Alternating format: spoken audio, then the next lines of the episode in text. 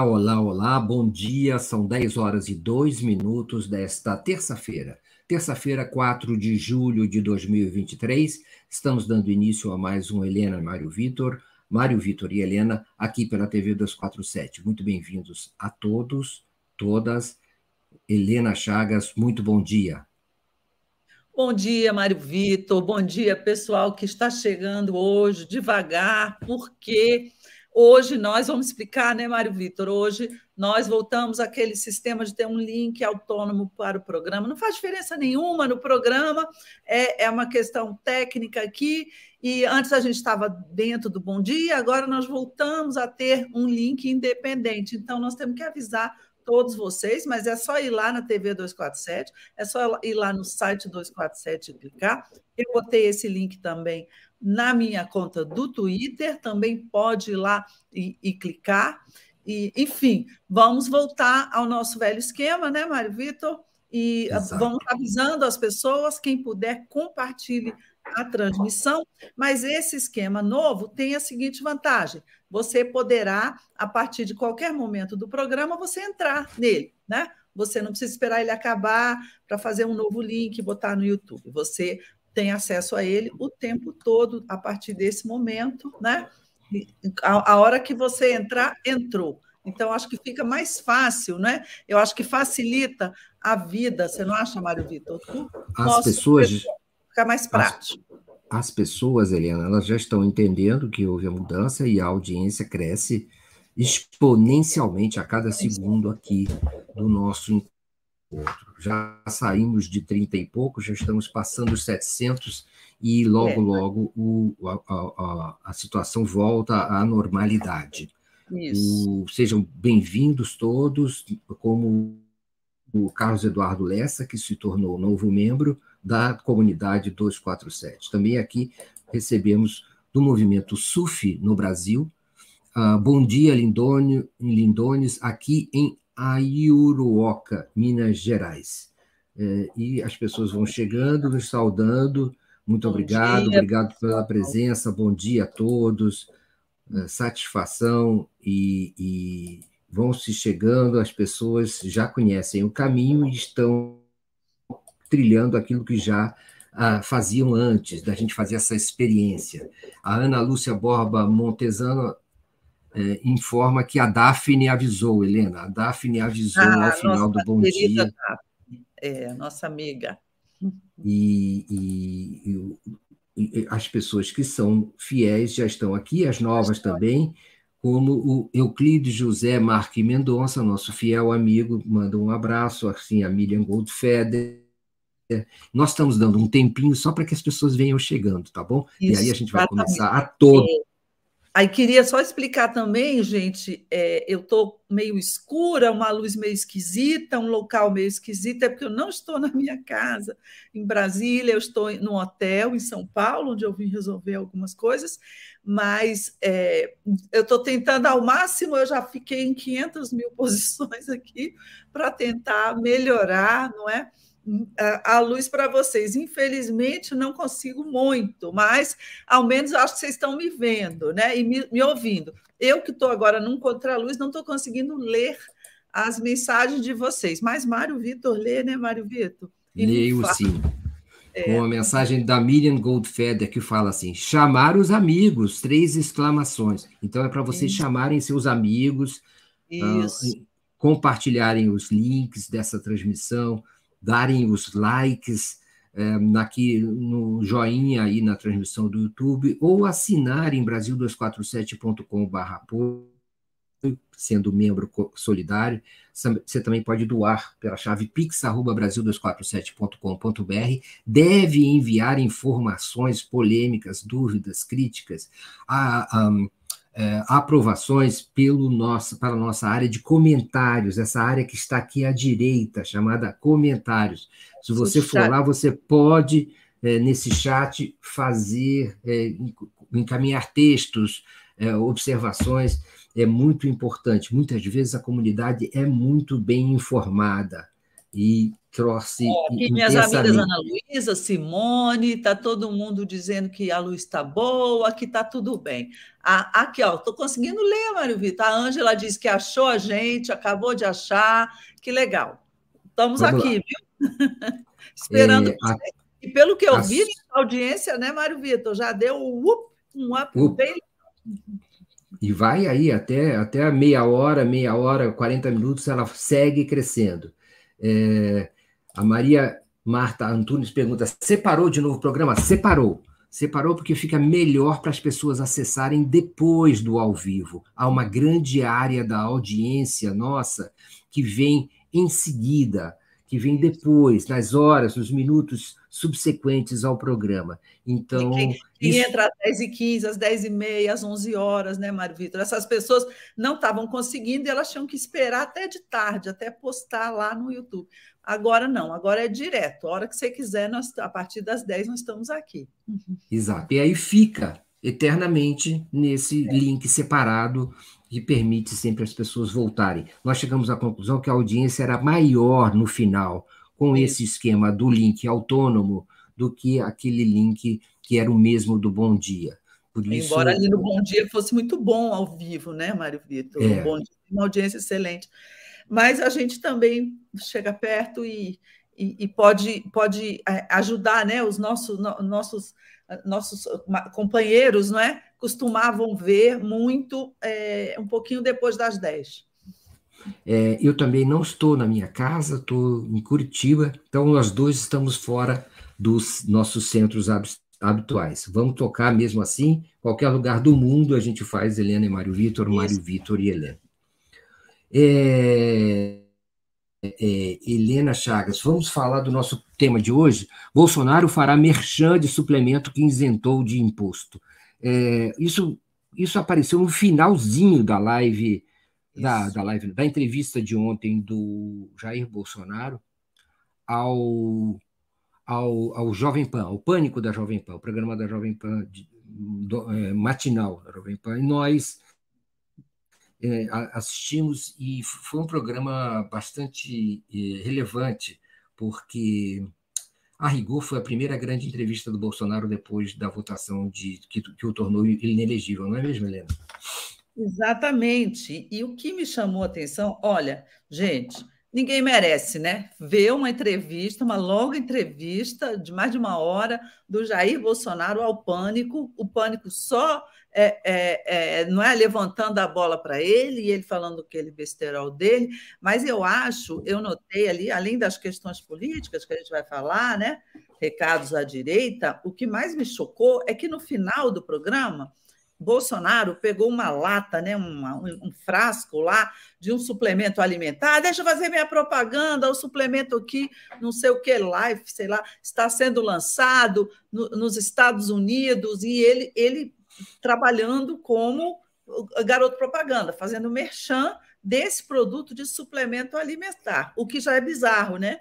Já é muito bizarro um ex-presidente da República fazendo isso, usando uma entrevista para fazer propaganda de um suplemento alimentar. Mas sai do bizarro para ir para o plano da suspeita, o, se a gente se lembrar que em agosto de 2022, Bolsonaro assinou decreto, não é pouco antes da eleição, isentando os suplementos alimentares, não é? Esse tipo de coisa que é o whey, outros suplementos para emagrecer, outros suplementos de proteína para fazer ginástica, ele isentou, ele zerou o imposto de importação, porque isso tudo é, vem de fora, é para esses produtos. Ou seja, ele beneficiou, não é? Empresas, ele beneficiou um setor com isenção tributária e agora ele está trabalhando para esse setor. O que, você acha disso, Mário Vitor Santos?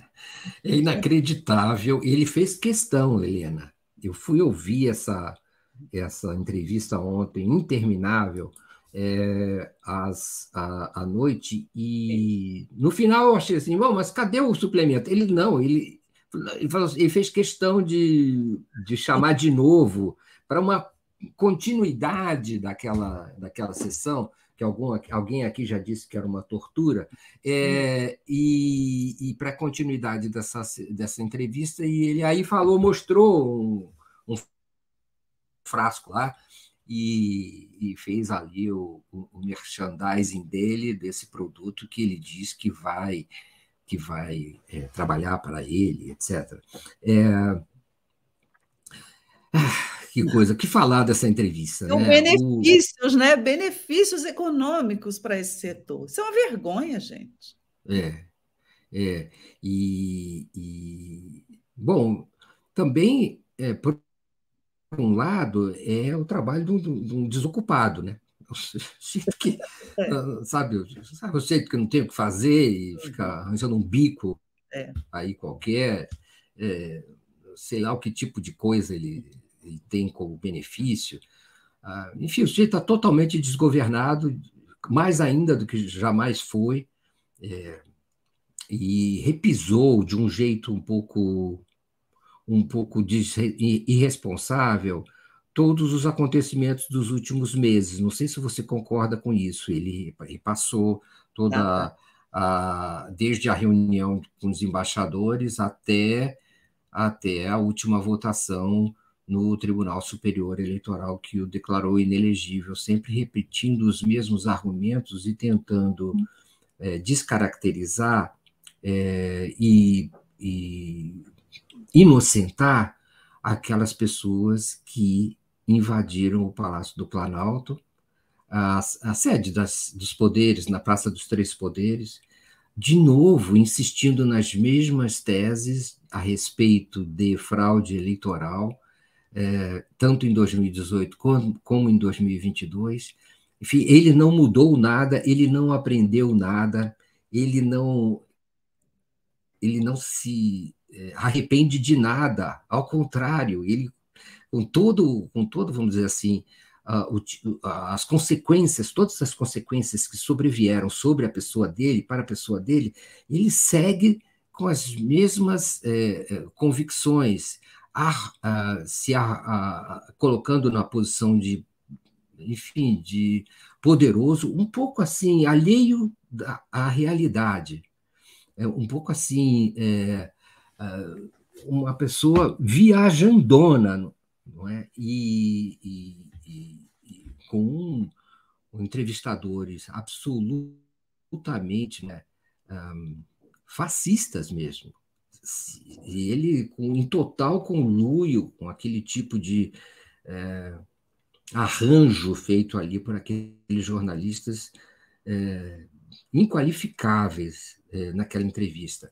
Agora, o fato é o seguinte: ele, ele simplesmente está disposto a perdoar qualquer crime que venha do lado dele, é, não se distanciou de, do terrorismo, não se distanciou do golpismo, não fez questão de nada. Uma coisa muito interessante, porém, é que, por conveniências que não ficaram muito claras, ele se afastou do Ricardo Salles. Ele simplesmente horrou o Ricardo Salles na, na é entrevista, dizendo curto, que ele né? Um pavio curto. Pavio curto, é, exato, muito bem lembrado. O Ricardo Salles, como todos sabem, né, ex-ministro do Meio Ambiente, ex-criador é, é, é do Endireita Brasil, é, e também um colaborador muito próximo do Bolsonaro, né, e que agora está sendo defenestrado por, por, conveniências políticas da eleição de São Paulo. É? Ah, o que sugere algum tipo de é, correção de rumo, ou às vezes até o Bolsonaro parece ser poderoso, às vezes muito fraco, né, Helena? Você não acha? Às vezes poderoso, às vezes fraco. Às vezes parece que ele é dono de uma herança política, que ele quer é, é, de um espólio político, que ele quer manter, e de outra, de outra feita ele fala que ele depende do Valdemar da Costa Neto, que depende, ele, ele, ele, que ele é disciplinado, que ele respeita a hierarquia, em que então a eleição de São Paulo vai ser decidida em acordo, em diálogo com o Valdemar da Costa Neto, sugerindo que também já em São Paulo a, a eliminação do Ricardo Salles corresponde a um tipo de. É, de acordo com o Valdemar da Costa Neto para apoio ao prefeito é, de São Paulo, Ricardo Nunes, é, pela reeleição. enfim, parece que o bolsonarismo mais radical está sendo, de alguma maneira, se dividindo em São Paulo em, em relação às candidaturas é, a mais radical e a menos, a mais tradicional. É? uma, uma candidatura com Ricardo Nunes é, significa, vamos dizer, o respeito a, a um, uma espécie de centro, é, centro-direita fisiológica e nascida, digamos assim, desse caldo de cultura dos políticos tradicionais. Não é? Então, é, talvez o, o bolsonarismo não queira fazer uma autocrítica pública, o Bolsonaro, mas ele acaba fazendo, tentando fazer, ou sendo obrigado a fazer algumas correções é, é, estratégicas em, eleições fundamentais. Ele fala também, Helena, que 2026 depende de 2024. É, 2026 passa por 2024.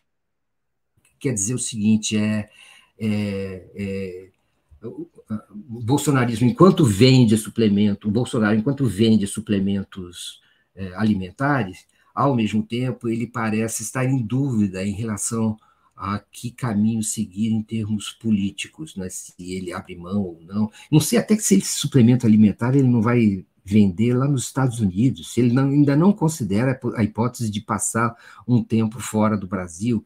Está meio ainda nebulosa a, a, a carreira futura do Bolsonaro. O fato é que essa, essa entrevista serviu para que ele reavaliasse a, a situação dele depois da, da inelegibilidade. Helena.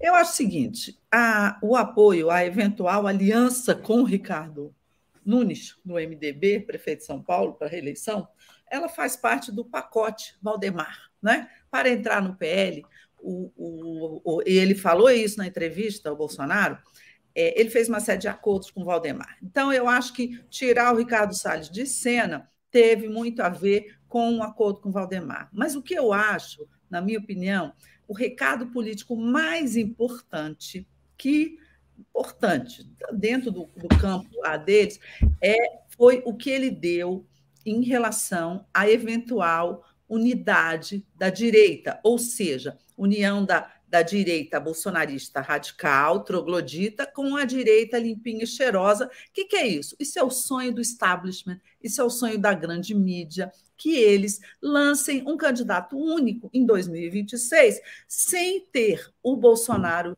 ali de corpo presente na, na, na eleição, na cédula, mas ele dando os votos, a fatia de 15%, 20% que ele tem, ou terá ainda, talvez não é? Para apoiar um candidato palatável ao sistema, tipo Tarcísio, Zema, uma direita radical que atrai ao centro. Esse é o sonho né, do, do, do, do, do, do, establishment, esse é o sonho dos conservadores, dos liberais brasileiros neste momento. Na minha opinião, Bolsonaro botou água nesses, água fria nessa fervura, porque ele disse: ó, oh, tem os caras aí falando em direita unido. Isso aí são esses isentões, esses vaselinões.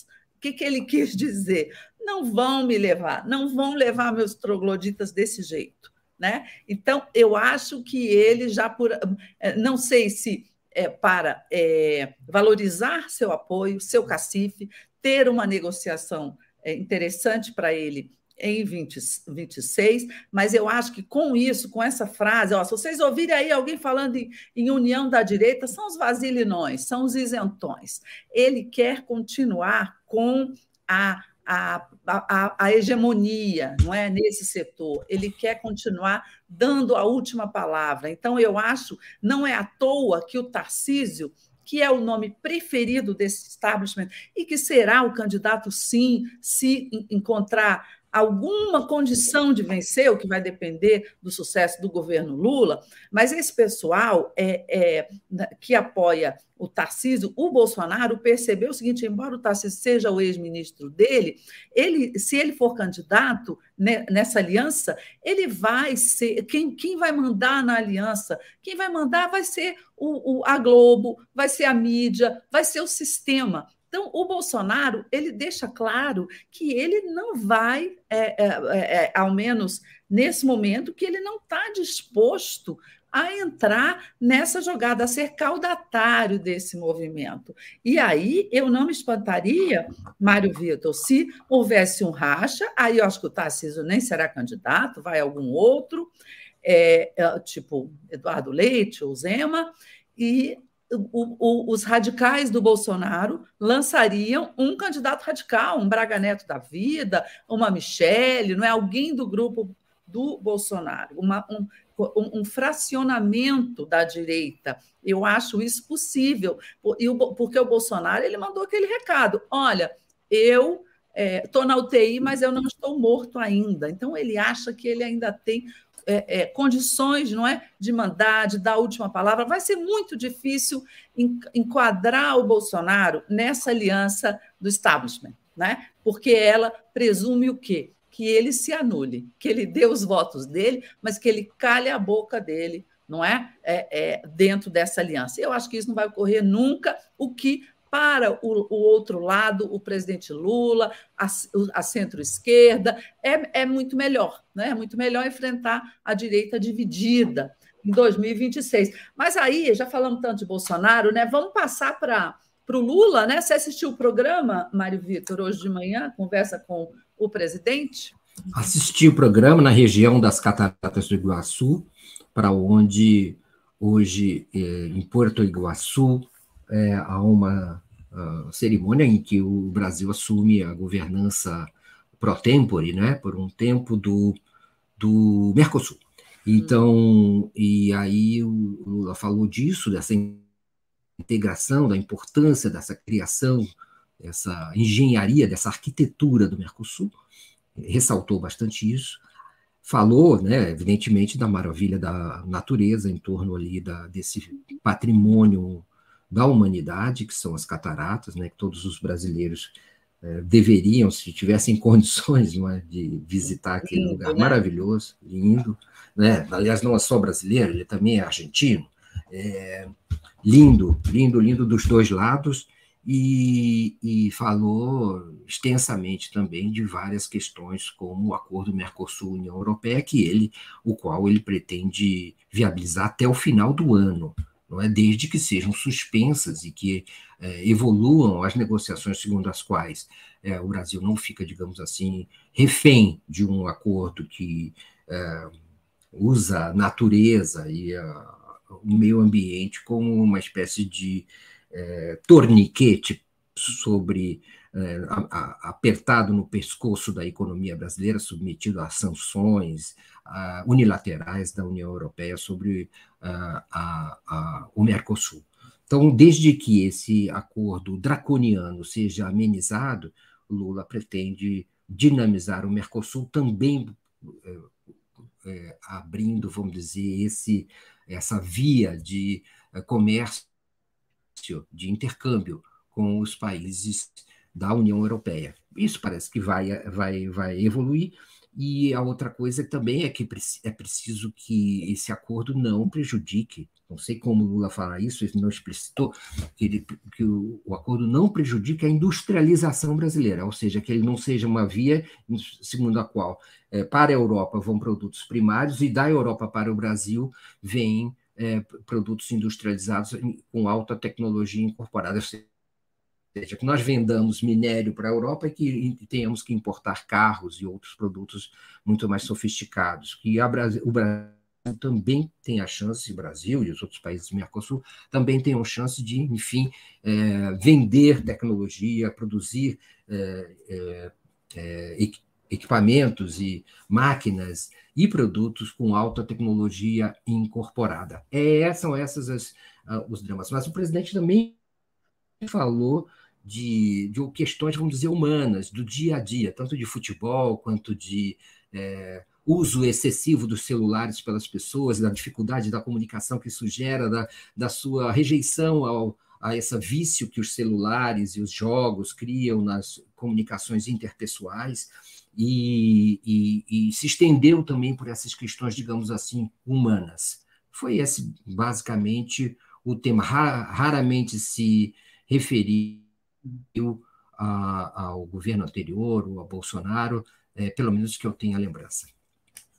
É, exatamente. Eu achei o seguinte: o Lula se saiu muito bem nessa é, na, na, explicação do posicionamento dele em relação a esse acordo da União Europeia. Ele deixou muito claro, ele já falou disso várias vezes, né? mas eu acho que nesse programa, ele, pela primeira vez, ele explicou muito didaticamente qual é o problema. O acordo estava ali bem avançado, a União Europeia resolveu mandar uma carta para o Brasil na questão do meio ambiente, mas estabelecendo sanções não é, para o país caso fosse descumprido esse, esse acordo. E aí ele falou que isso é impensável, não é? Isso é ameaça, e ele explicou é, é, direitinho né, a, a posição brasileira, repetindo que ninguém pode cobrar do Brasil, não é? Esse tipo de posicionamento, o Brasil é o país que tem mais, mais, mais maior percentual de energia limpa, não é? O Brasil ele, ele tem é, feito um tremendo esforço na questão do meio ambiente. Depois que ele assumiu, isso voltou a ser pauta central do governo. Então, ele deixou isso muito claro. Eu achei que foi importante explicar isso para as pessoas, além da questão das compras governamentais, que é aí que, você, que entra. É, a União Europeia quer que o governo brasileiro compre não é, de empresas estrangeiras. E ele deixou claro que, se esse item entrar no acordo, isso vai prejudicar muito as empresas brasileiras, a questão da desindustrialização, etc. Eu acredito que é, é, esse acordo vai evoluir, mas que é, é esse tipo de exigência que os países da União Europeia estão fazendo, eu acho que é muito mais é, para encontrar uma desculpa para não fechar o acordo, com países, por exemplo, como a França, não querem, tem, tem outras razões pelas quais eles não querem, e eles ficam buscando ali uma desculpa. Aí faz uma carta com sanções, arruma um pretexto. O Brasil continua na negociação, vai fazer uma carta respondendo, não é, seriamente, porque também para nós é muito importante a abertura de um mercado imenso para nós e para eles. Então, vai, eu acho que isso aí ele explicou muito bem. Também acho que ele foi bastante humano quando ele se queixou ali da, da atual uh, sociedade, do individualismo na atual sociedade, e ele colocou a questão do celular, que as pessoas vão para o restaurante, só ficam falando no celular. Eu concordo, mas eu acho o seguinte: ele, como presidente da República, talvez ele devesse ter tido uma, um pouco mais de cuidado de criticar isso, né? Das pessoas são reféns do celular. É, por quê?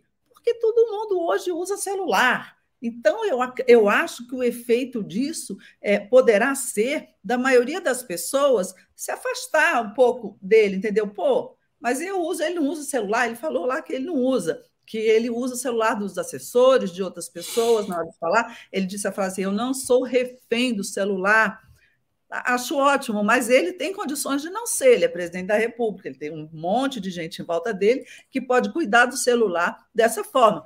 Ele faz muito bem em deixar, mandar deixar o celular fora da sala, nas reuniões de governo. Agora, é, a, a, forma como ele falou, eu acho que ele passou um pouco do ponto na crítica a um, a um hábito, não é? Que é, é da, da, grande parte, né, da maior parte, quase totalidade da sociedade brasileira. Eu também acho ruim, eu, acho, eu também acho que é, é, é mal educado, que estimula o, o individualismo, mas acho que, que, que ele não, não deveria ter pegado assim tão pesado nesse sentido, porque muita gente vai se sentir assim, pô, tá me, tá me criticando, tá criticando o, meu, o uso do meu celular, muita gente usa celular para trabalhar, para, enfim, para ajudar a criar os filhos enquanto está trabalhando, para uma série de coisas. Eu acho que talvez ele devesse ter sido um pouquinho mais ameno nessa questão do uso do celular. Essa é uma opinião pessoal minha, de modo geral, eu achei o, o, o programa de hoje muito útil, não é? Muito, é, é, sobretudo porque ele estava ali naquele na, em Puerto Iguaçu para uma reunião do Mercosul, para é, continuar a política que ele tem sido extremamente bem sucedido, não é, de ampliar a liderança do Brasil aqui na, no, na América do Sul, em todas as Américas, no mundo inteiro. Eu acho que é uma viagem importante para isso. O, o, Francisco Bonfim nos manda uma mensagem dizendo: já estamos com uma audiência de mais de 1.600 e os likes estão baixos. Vamos dar o like aí, então, pessoal, para mostrar ao YouTube que esse programa é importante. É isso Obrigada, mesmo. Obrigada, Francisco. É isso mesmo. Agora já estamos com quase 1.800, né? Já estamos com mais de 1.700. Está subindo já ainda, subiu. continua subindo. Continua subindo. Sinal que o pessoal está encontrando o caminho. Eu achei que hoje seria bem baixo, com a, com a mudança assim repentina, não é? sem avisar antes, mas é, acho que o pessoal está conseguindo chegar na gente, né, Mário Vitor? Exato. O Cláudio Alves manda uma, uma, um superchat dizendo: Helena e Mário, foi divulgada a segunda pesquisa mostrando que metade da nação crê que o país está perto do comunismo. Vocês não acham isso preocupante? É, sim, e a gente já vai falar disso, deixa eu só falar. A, a Cristina Vilas Boas fala: Bom dia, queridos. Lula veio banhar-se nos mares de Ilhéus. Se já tinha sorte, o filho da dona Lindu ficará impossível. É, de fato, ele foi para os mares de Ilhéus dar início, vamos dizer, a uma das etapas importantes da interligação da ferrovia. É, como é que é a ferrovia de ligação oeste-leste, leste-oeste, que vai ligar lá com a norte-sul, lá em Tocantins. E isso é, foi dado a partir agora para o segundo, vamos dizer, para esse mandato. Essa obra foi iniciada lá, não é, Helena? Lá ainda no primeiro, segundo governo Lula, salvo engano. E, e agora vai, ser, vai ter continuidade importante para a, a, a logística nacional. Mas aí, Helena é, Cristina, e, o, e, a pesquisa sobre o comunismo te preocupou, Helena, de algum jeito?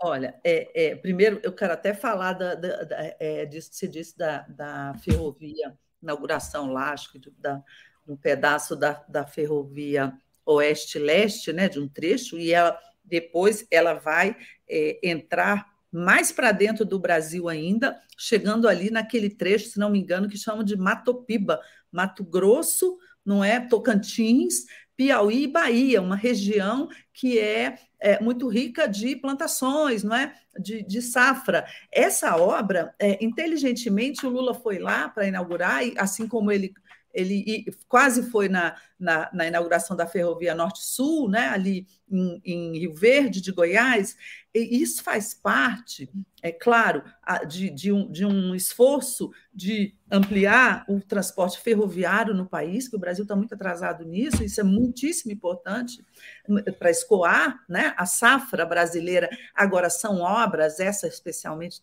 é, é, direcionadas não é, a beneficiar sobretudo o agro. Isso é muito importante para quem planta, isso é muito importante para escoamento da safra. Então, é uma obra que a gente vê que vai beneficiar um setor que não estava com Lula, não, apoiou o Bolsonaro, que continua, é, enfim, em sua maioria, sem estar com Lula, mas que Lula a partir de pesquisas segmentadas que ele, ele a, a assessoria dele tem feito ele que, que ele está fazendo? Ele está querendo uh, aumentar o diálogo, não é? é? intensificar o diálogo com esses segmentos que não o apoiaram na eleição e que continuam contra ele, segundo as pesquisas. Então, ele está intensificando essa conversa com o agro. Eu acho que tem sido muito importante, além, claro, do, do anúncio de, uma, de, uma, de um plano safra enorme, né? muito maior do que o que o Bolsonaro fez no último ano de governo. Ele agora está inaugurando obras de infraestrutura que vão beneficiar esse setor. Está vindo aí o novo PAC, que ainda não tem nome, ou talvez vá se chamar mesmo PAC, é, que ele vai anunciar agora em julho, com muitas obras de infraestrutura que vão beneficiar esse setor. Então, é, é, é, eu ouço dizer que ele também vai fazer acenos semelhantes aos evangélicos, que aí já não é na, na área de obras, é na área de tributação, de igrejas, enfim, são outros outras reivindicações, mas o Lula está tá, tá fazendo uma estratégia é, muito que me parece que vai ser muito eficiente e efetiva. É, ele sabe que a sociedade brasileira é cada vez mais complexa, não é? mais heterogênea, é um, é um país enorme, e ele está focando em falar com determinados públicos. Eu acho que essa é uma excelente estratégia. Posto isso, a questão da pesquisa, que o pessoal perguntou. 52% das pessoas preocupadas do Brasil virar um país comunista, gente, para mim é, parece piada, né? Infelizmente, não é. é. Eu acho inacreditável, mas também não levo muito a sério, dou uma relativizada, porque hoje em dia você tem pesquisas e mais pesquisas e mais pesquisas com as frases mais, é, as perguntas mais estrambóticas. Então, eu não acredito que todo mundo que respondeu ali que tem medo do Brasil se tornar comunista tenha isso como seriamente como um claro. de seus receios, como um de seus medos. Eu acho que não. O brasileiro assim está lá na rua, vem o, o perguntador lá do, do, do, instituto e diz assim: você tem medo do Brasil virar comunista? Aí o cara ele nem passa, nem está passando pela cabeça dele, entendeu? Fala assim, tenho. Não é? o, o, o que, que quer dizer essa resposta? Ele tem medo do Brasil virar comunista mesmo? Ele sabe mesmo o que, que, é, que é comunista? Ele, ele tem uma noção longínqua do que é comunismo? Agora, isso não quer dizer que ele tenha isso como uma prioridade política na vida dele, do, no dia a dia dele. Isso não quer dizer que ele morra de medo do Brasil virar comunista, é, é, não é? Que, que, isso seja um medo presente. Mas o que, que acontece? O presidente Lula está é, é melhorando. Se você olhar as pesquisas a fundo, o viés dele ele está estável com viés de alta, né, de, da aprovação dele. Então, as pesquisas elas têm que buscar alguma coisa, não é? Negativa, alguma coisa é, é, que valorize ainda né, aqueles velhos preconceitos, né, aquelas, aquelas falácias que se espalharam no tempo do Bolsonaro. Eu, eu acho assim meio inacreditável, mas eu não levo isso a sério, minha gente. Politicamente, a importância disso para mim é pequena. O fato é que, dos dois lados dos campos políticos brasileiros, os dois lados, não é? A direita e a esquerda estão procurando é, tomar medidas, atuar no sentido de, um, de consertar suas fragilidades, se é que eu posso dizer assim. O Bolsonaro tomou, apanhou na eleição passada e se movimenta é, nas eleições que vêm em direção, vamos dizer assim, à direita menos é, radical. Pelo menos uh, externamente. Ele está tentando fazer isso. É, e o Lula, o PT, Frente Ampla, se movimentam também em diversa. Cada um faz, claro, diversos movimentos, mas faz também esse movimento em, em, em direção ao agro. Então, cada um, vamos dizer, tenta potencializar é, suas chances futuras. Claro que o agro é responsável por um também por um, um, uma conquista e também uma fragilidade do Brasil. Conquista será um saldo recorde da, recorde da balança comercial deste ano, de coisa de inexistentes até hoje 100 bilhões de dólares em 2023. Uma montanha de superávit comercial baseado no, no, no agro, principalmente, mas soja, milho, café, etc. O, e proteínas, é, então, uma, uma produção imensa. O, o, e, um, e uma situação muito vantajosa. Essa é a situação da economia brasileira que parece que enfrenta é, um momento bastante positivo, com queda da inflação e crescimento do produto interno bruto por, reconhecido por todos os agentes que chega, pode chegar esse ano até a a um crescimento entre 2,5% e 3%.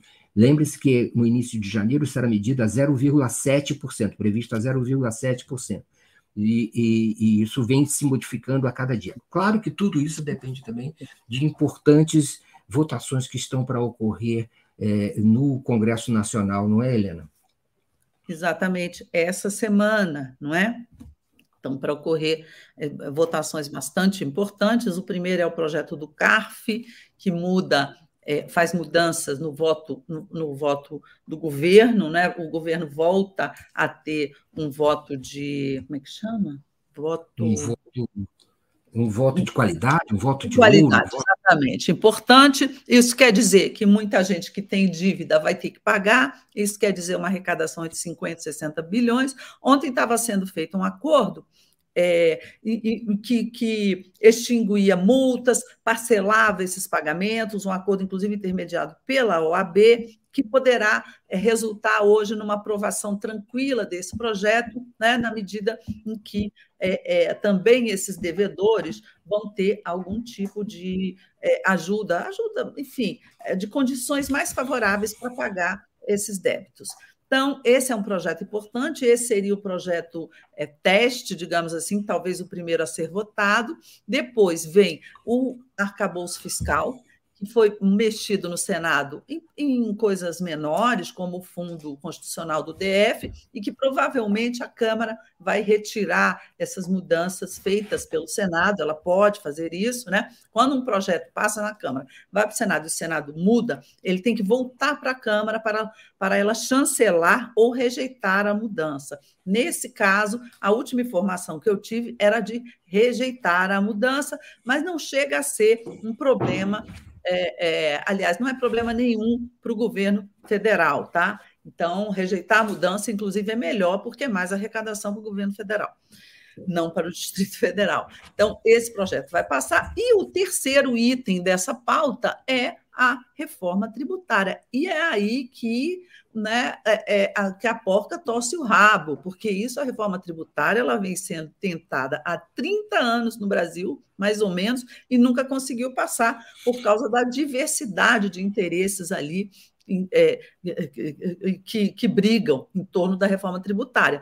Nunca esteve, minha gente, eu acompanho o Congresso Nacional nesses 30 anos, e a reforma tributária nunca esteve tão próxima de ser votada, o que não garante que ela será ou que ela será votada de, da, da, forma é, profunda como está prevista no relatório do deputado Agnaldo Ribeiro, porque é, na reforma tributária a correlação de forças em torno dela não é exatamente de governo versus oposição ela é de, de, vários uns grupos contra os outros. Por exemplo, o setor de serviços não quer, o setor de, de indústria quer desesperadamente.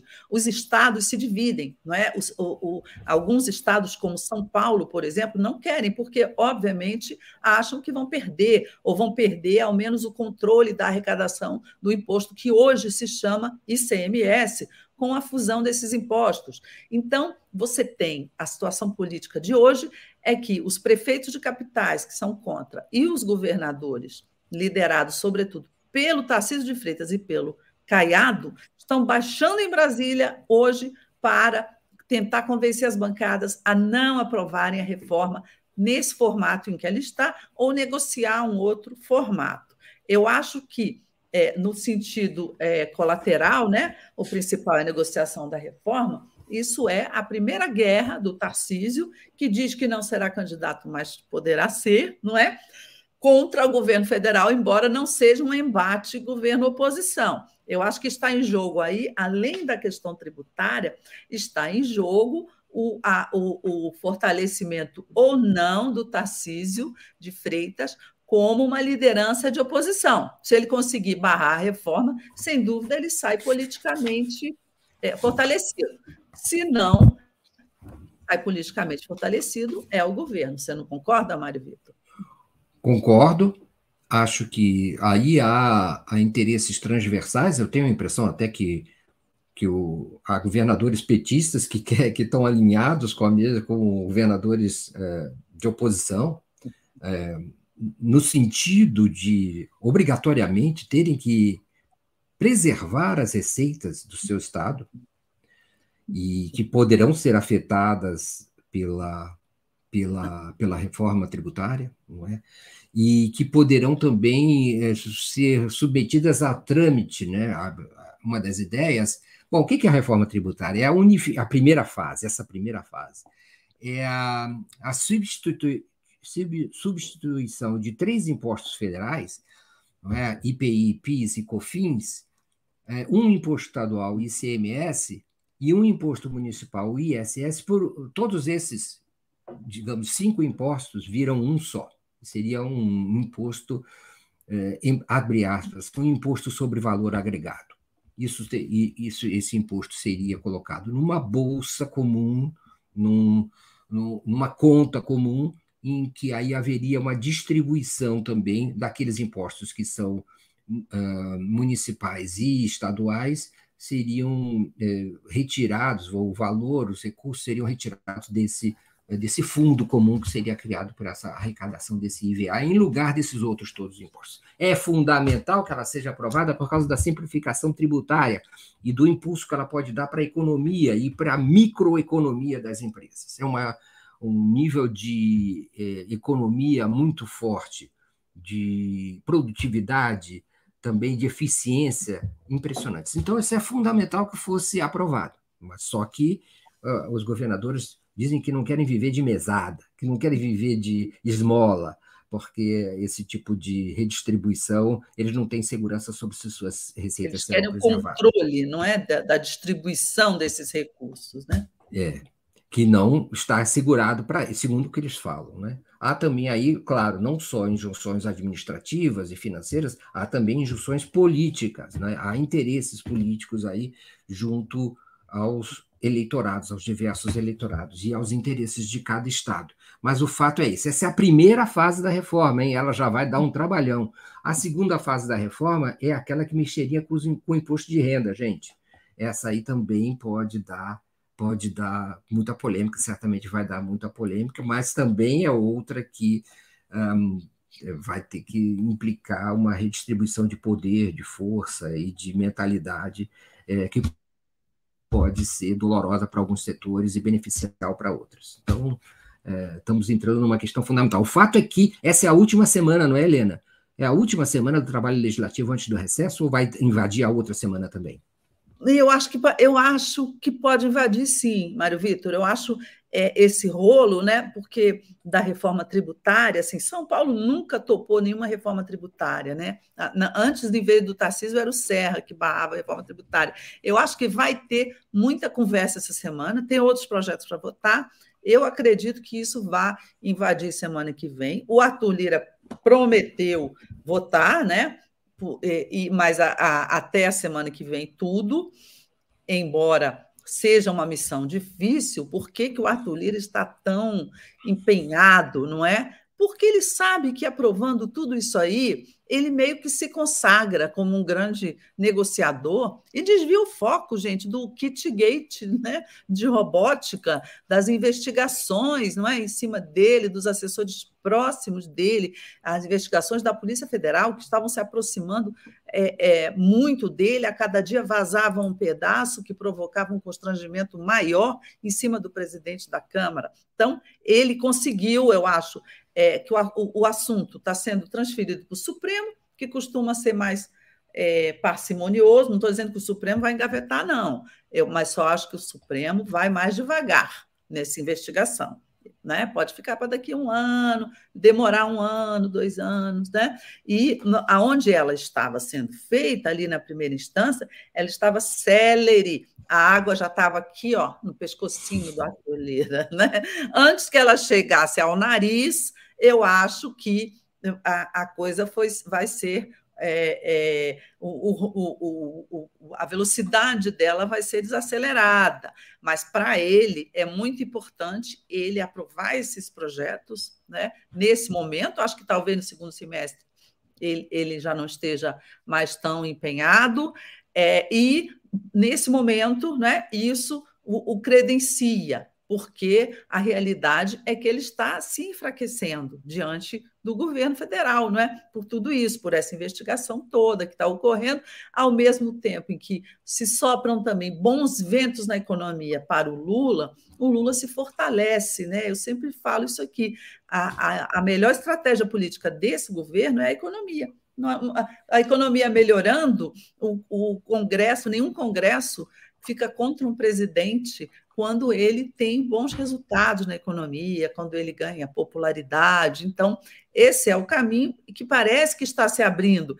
Se, se passar a reforma tributária, isso aí vai ficar mais claro ainda. Vai ser o, o governo, uh, é, ainda que a reforma tributária não entre em vigor imediatamente, vai ficar para 2030, 2029, sei lá, é, o governo Lula cria uma expectativa muito positiva, né? porque ele estará o quê? Organizando os impostos, estará cortando ali uma série de despesas do custo Brasil que tanto é, atrapalham o desenvolvimento da economia. Então, é muito importante essa reforma, tanto do ponto de vista econômico, quanto dos interesses políticos vinculados a ela, da oposição, do Tarcísio, do, do Lira tentando é, é, limpar um pouco ali a ficha dele. É, tudo isso que está acontecendo lá é muito importante. Olha aqui, é, já estamos aqui com dois mil e pouco, né, Mário? É, exato. Vocês estão acompanhando a gente. É, Paulo, Paulo Emílio me mandou aqui uma matéria que está agora no site, que o Bolsonaro está pedindo para desbloquear o dinheiro dele, que está que tá bloqueado por causa de, de uma dívida é, que ele tem que pagar uma multa por, por, não usar máscara, por incentivar as pessoas a não usarem máscara, uma multa imposta aqui em São Paulo, ele, o, o, o Bolsonaro tem essa dívida de mais de um milhão e está com os bens bloqueados para isso. E ele está pedindo para desbloquear sob a alegação de que não tem recursos essenciais para a subsistência dele. Está oferecendo um imóvel, a casa dele, para ficar lá de garantia e ele desbloquear as contas. Veja só, né, minha gente? Todo mundo sabe que ele, com o, o aposentadoria lá do Exército, não é? É, é, aposentadoria de deputado, a Michelle e ele pagos regiamente pelo PL, a renda familiar da família lá, Bolsonaro, ela é de mais de 100 mil reais. Esse argumento de é, desbloquear é, dinheiro para para subsistência eh, não, não procede muito, né? Mostra apenas a cara de pau do Bolsonaro. Né?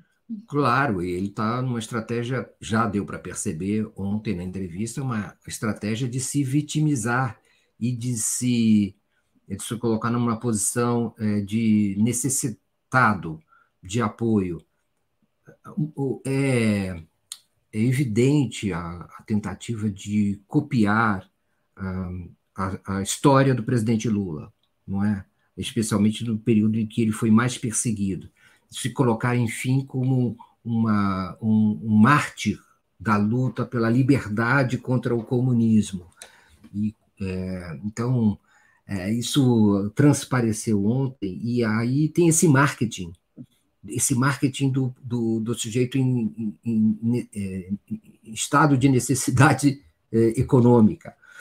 Olha, ele disse ele que arrecadou o suficiente numa vaquinha que foi feita no tal de Pix, eu não sei exatamente quanto ele, ele arrecadou, ele não revelou no, na entrevista de ontem, mas o fato é que ele procura se martirizar ainda para talvez é, reparar o desgaste político que foi, não é toda a atuação dele, especialmente a derrota. Então, e essa é uma 51 imóveis, né? Alguém lembra aqui né? Acho que é Marco é. A família tem 51 imóveis só. Só, né? O, o, alguém aqui lembra no site que o, o PP anda fazendo exigências junto ao governo Lula, agora no sentido de obter o Ministério da Assistência Social, não é isso? Ah, é, Bom dia, Helena e Mária, Valéria Torres fala. E a nova exigência do PP e o Centrão cogitando o Ministério da Assistência Social? Será que o Wellington Dias será sacrificado, entre aspas, pelo poder de barganha imposto, imposto, pelo, imposto pelo PP nas votações? Será? Acho que não, gente. É, se os ventos continuarem soprando a favor do governo na economia como estão hoje, e o Lula, é, espertamente, o que, que ele faz? Ele está ganhando tempo. Ele já prometeu há mais de um mês, por exemplo, substituir a Daniela no turismo. E isso vai ocorrer possivelmente de hoje para amanhã, essa semana. Hoje ele está viajando, né? Mas vai, vai ocorrer logo para dar o quê? O turismo para o Centrão, para o deputado Celso Sabino, do, do União, não é? muitíssimo ligado ao Arthur Lira. Mas você vê que até essa troca menor, mais pacificada, ela está ocorrendo devagar. Estão negociando o segundo escalão da pasta. estão acalmando o marido da Daniela, que é o Vaguinho, que está reclamando também coisas no Rio de Janeiro, segundo escalões, etc. Então, o Lula, com isso, vai ganhando tempo. A pressão sobre o Ministério da Saúde, o Lira, o pessoal do Lira sempre quis a saúde, desde a, a primeira formação do Ministério, essa daí já me parece superada, porque é, vocês viram a onda que houve, inclusive nas redes, não é? a revolta que houve contra a possibilidade de demissão da Anísia para dar o ministério dela para o Centrão. Isso daí o Lula não vai fazer, de, já não faria, né? porque não, não, não, não, não concordaria com isso, botou a Anísia lá exatamente pra, porque ela é uma técnica, mas é, ele até poderia, numa situação limite, ser é, é, pressionado politicamente, mas agora ele tem um excelente argumento. Olha, não dá, a opinião pública já se levantou contra isso. Então, daí essa negociação, muito bem lembrada, aí que o Centrão agora disse, não, então serve o desenvolvimento social. Gente, não acho possível, sabe por quê? Recordando, recordar é viver. Lá na formação do Ministério, não sei se vocês se lembram, a Simone Tebet, que foi uma aliada importantíssima do Lula no segundo turno, ela queria essa pasta para ela. E o Lula não deu. Não deu por quê? Não deu por causa da pressão do PT, mas, mas sobretudo, pelo fato, uma pressão é, plenamente cabível, pelo fato do desenvolvimento social ser um ministério que controla o Bolsa Família. E o Bolsa Família é o coração do, da política social do PT. Tem muitos outros programas, políticas públicas de governo em relação para os mais pobres, mas o Bolsa Família ele tem um aspecto ali muito simbólico e muito importante. Não acredito que o Lula vai dar isso para o Centrão. Você acredita, Vitor? Não, não acredito. Acho que é uma, são manobras. De, se forem por aí, Helena, se forem por aí, é só perda de tempo, é só perda de energia política, porque não vai. Aí ficam com essas postulações irrealistas, não vai chegar a lugar nenhum. É, é preciso acumular mais força.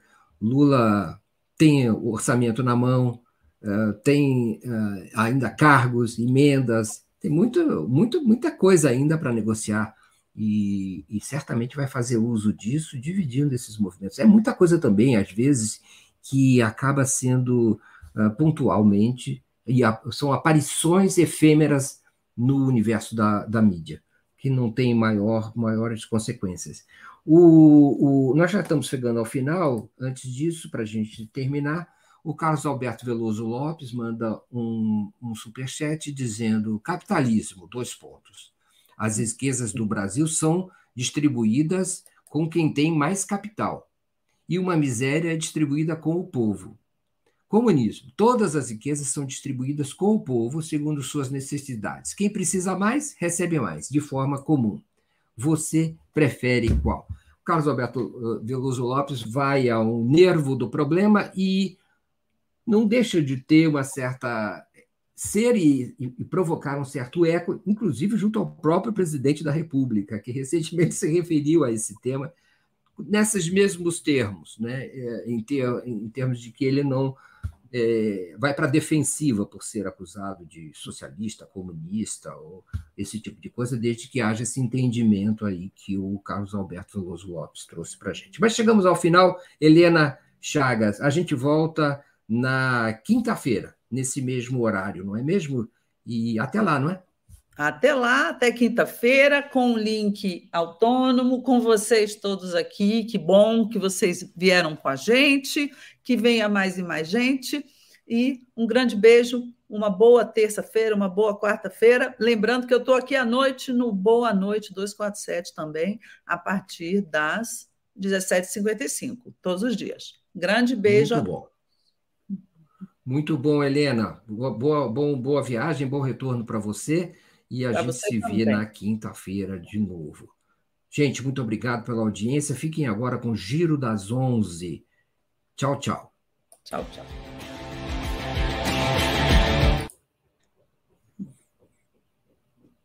Saímos? Eu acho que eu caí. Pode ser que eu tenha caído. De qualquer forma, eu vou tentar encerrar a transmissão aqui. Eu tenho aqui. Agora, vai.